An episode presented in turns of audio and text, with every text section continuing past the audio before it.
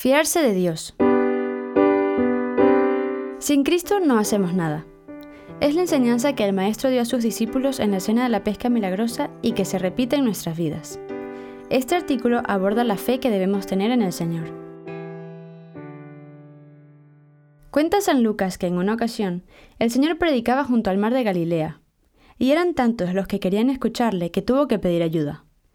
Unos pescadores lavaban las redes en la orilla, habían terminado la parte fundamental de su trabajo y se ocupaban en otras actividades accesorias, seguramente con la idea de marcharse cuanto antes a casa y descansar. Jesucristo se metió en una de las barcas, la de Simón, y desde ella siguió hablando a la muchedumbre. El evangelista no se detiene a contarnos el contenido de la enseñanza del Señor.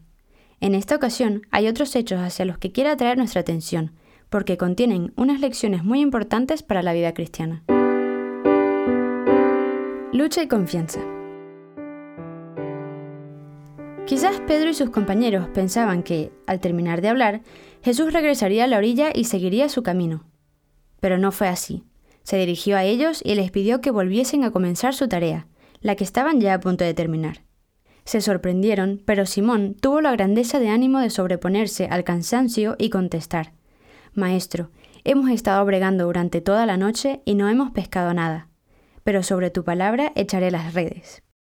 Habían trabajado toda una noche, y había sido en vano. Sabían hacerlo, era su profesión, tenían experiencia. Pero todo eso no había bastado, habían regresado cansados y de vacío. No parece aventurado suponer que estarían desanimados. Quizás a algunos se le habría ocurrido incluso que con aquel oficio no se podía ir adelante, y había experimentado el deseo, más o menos contenido, de dejarlo todo, porque le invadía una sensación de inutilidad. Sabemos que esta historia termina con una pesca abundantísima. Si nos preguntamos por la diferencia entre esa eficacia y el fracaso nocturno, la respuesta es inmediata, la presencia de Jesucristo. Todas las demás circunstancias de este segundo intento parecen menos favorables que las del primero. Las redes sin terminar de lavar, la hora poco apropiada, la deteriorada condición física y anímica de los pescadores. El Señor se sirve de todo esto para darles, y para darnos, una enseñanza espiritual muy importante. Sin Cristo no hacemos nada. Sin Cristo, el fruto de la lucha será cansancio, tensión, desánimo, ganas de dejarlo. Sin Cristo trataremos de engañarnos echando a las circunstancias la culpa de nuestra ineficacia. Sin Cristo nos invadirá la sensación de inutilidad. En cambio, con Él la pesca es abundante. La santidad no consiste en el cumplimiento de un conjunto de normas es la vida de Cristo en nosotros. Por eso, más que en hacer, está en dejar hacer, en dejarse llevar, pero correspondiendo. En este sentido, escribió San José María, Tú, cristiano, y por cristiano hijo de Dios, has de sentir la grave responsabilidad de corresponder a las misericordias que has recibido del Señor, con una actitud de vigilante y amorosa firmeza, para que nada ni nadie pueda desdibujar los rasgos peculiares del amor, que Él ha impreso en tu alma. Cuando luchamos por ser santos, el hilo de nuestra voluntad se encuentra con el hilo de la voluntad de Dios y se entrelaza con él para formar un tejido único, una sola pieza que es nuestra vida. Esa trama ha de ir haciéndose cada vez más densa, hasta que llegue un momento en que nuestra voluntad se identifique con la de Dios, de tal modo que no seamos capaces de distinguir una de la otra, porque quieren lo mismo. Casi al final de su vida en la tierra, Jesús confía a San Pedro. En verdad, en verdad te digo, cuando eras más joven te ceñías tú mismo y te ibas a donde querías. Pero cuando envejezcas, extenderás tus manos y otro te ceñirá y llevará a donde no quieras. Antes te apoyabas en ti, en tu voluntad, en tu fortaleza. Antes pensabas que tu palabra era más segura que la mía. Y ya ves los resultados. A partir de ahora te apoyarás en mí y querrás lo que yo quiera, y las cosas irán mucho mejor. La vida interior es una tarea de la gracia que requiere nuestra cooperación. El Espíritu Santo sopla e impulsa nuestra barca. Para nuestra correspondencia disponemos de dos remos, por decirlo de algún modo.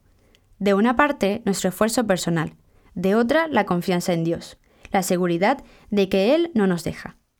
Los dos remos son necesarios, y hemos de desarrollar los dos brazos si queremos que la vida interior avance. Si falla uno, la barca gira sobre sí misma, es muy difícil de gobernar, el alma camina entonces como a la pata coja, no avanza, se agota, termina por desfallecer y cae fácilmente.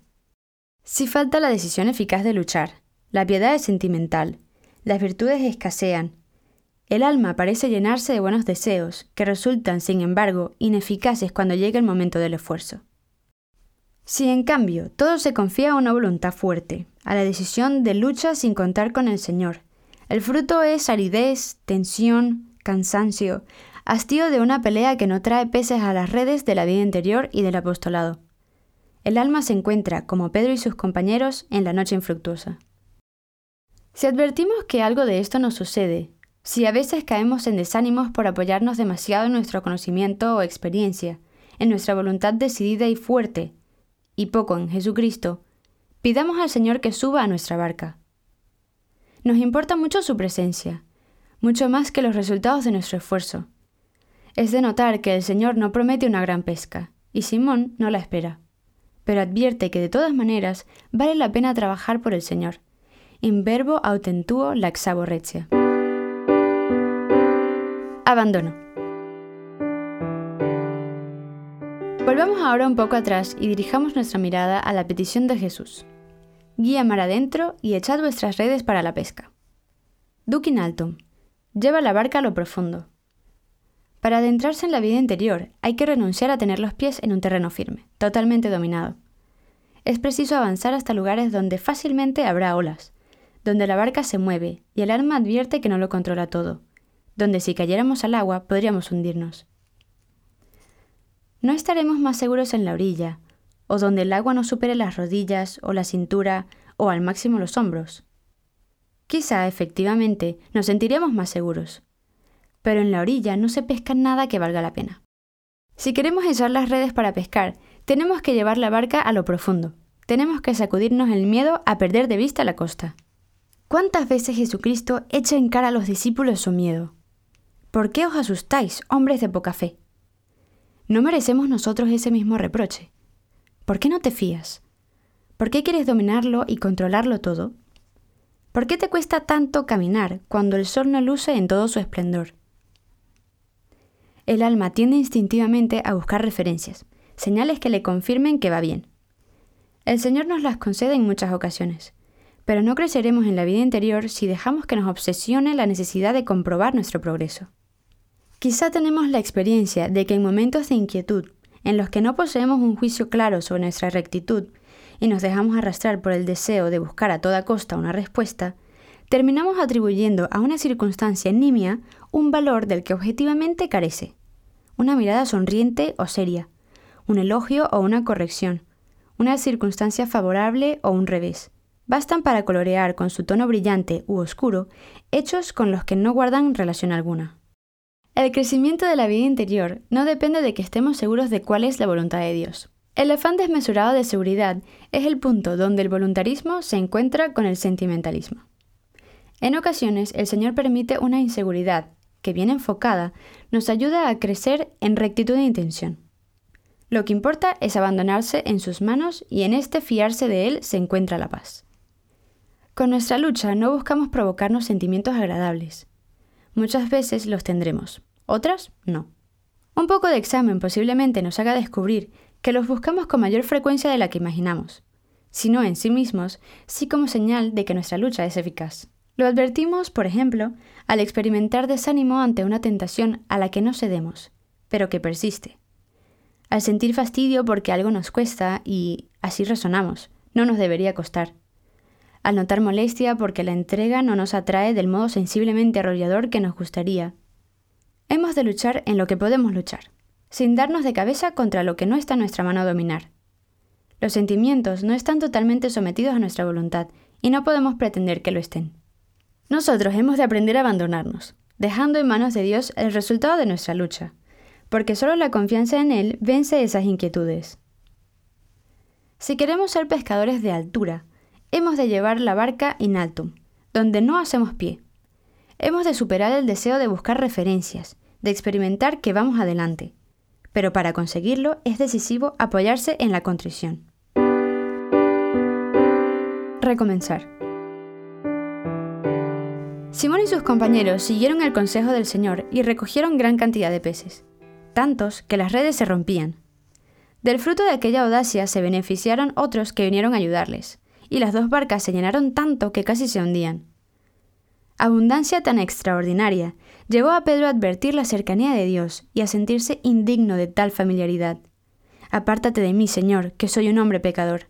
Sin embargo, pocos minutos después, dejadas todas las cosas, le siguieron, y fueron fieles hasta la muerte. Pedro descubrió al Señor en aquella pesca extraordinaria. ¿Habría reaccionado de la misma manera si la noche anterior le hubiera ido bien en su trabajo? Quizás no. Quizás, en un fruto especialmente generoso, habría reconocido una ayuda de Jesucristo, pero no habría advertido hasta qué punto Dios estaba cerca y todo se lo debía a él. Para que el milagro moviera el alma de Simón, convenía que la noche anterior le hubiera ido muy mal a pesar de su empeño sincero. El Señor se sirve de nuestros defectos para atraernos a Él, siempre que nos esforcemos sinceramente por vencerlos. Por eso, luchando, hemos de querernos como somos, con nuestros defectos. Al hacerse hombre, el Verbo asumió unas limitaciones, las propias de la condición humana, esas ante las que nosotros a veces nos rebelamos. En el camino de identificación con Cristo es clave asumir los propios límites. Tantas veces es precisamente la conciencia serena de nuestra indignidad la que nos hace descubrir a Cristo a nuestro lado, porque vemos claro que los peces que hay en nuestras redes no los ha puesto ahí nuestra pericia, sino Dios. Y esa experiencia nos llena de gozo y nos convence una vez más de que es la contrición la que nos hace avanzar en la vida interior.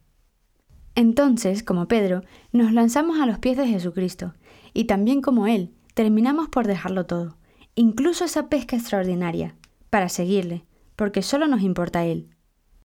La prontitud para la contrición marca la senda de la alegría. Precisamente tu vida interior debe ser eso, comenzar y recomenzar, recuerda el fundador del Opus Dei en camino.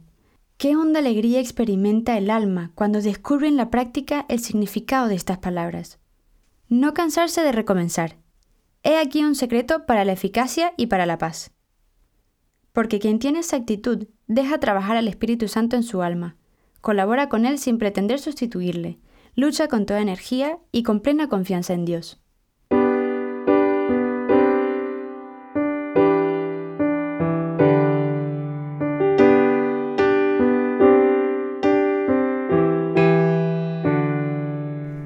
Julio Diegues, publicado originalmente en la página web del Opus Dei. Puede encontrar más audios a su disposición en www.opusdei.org.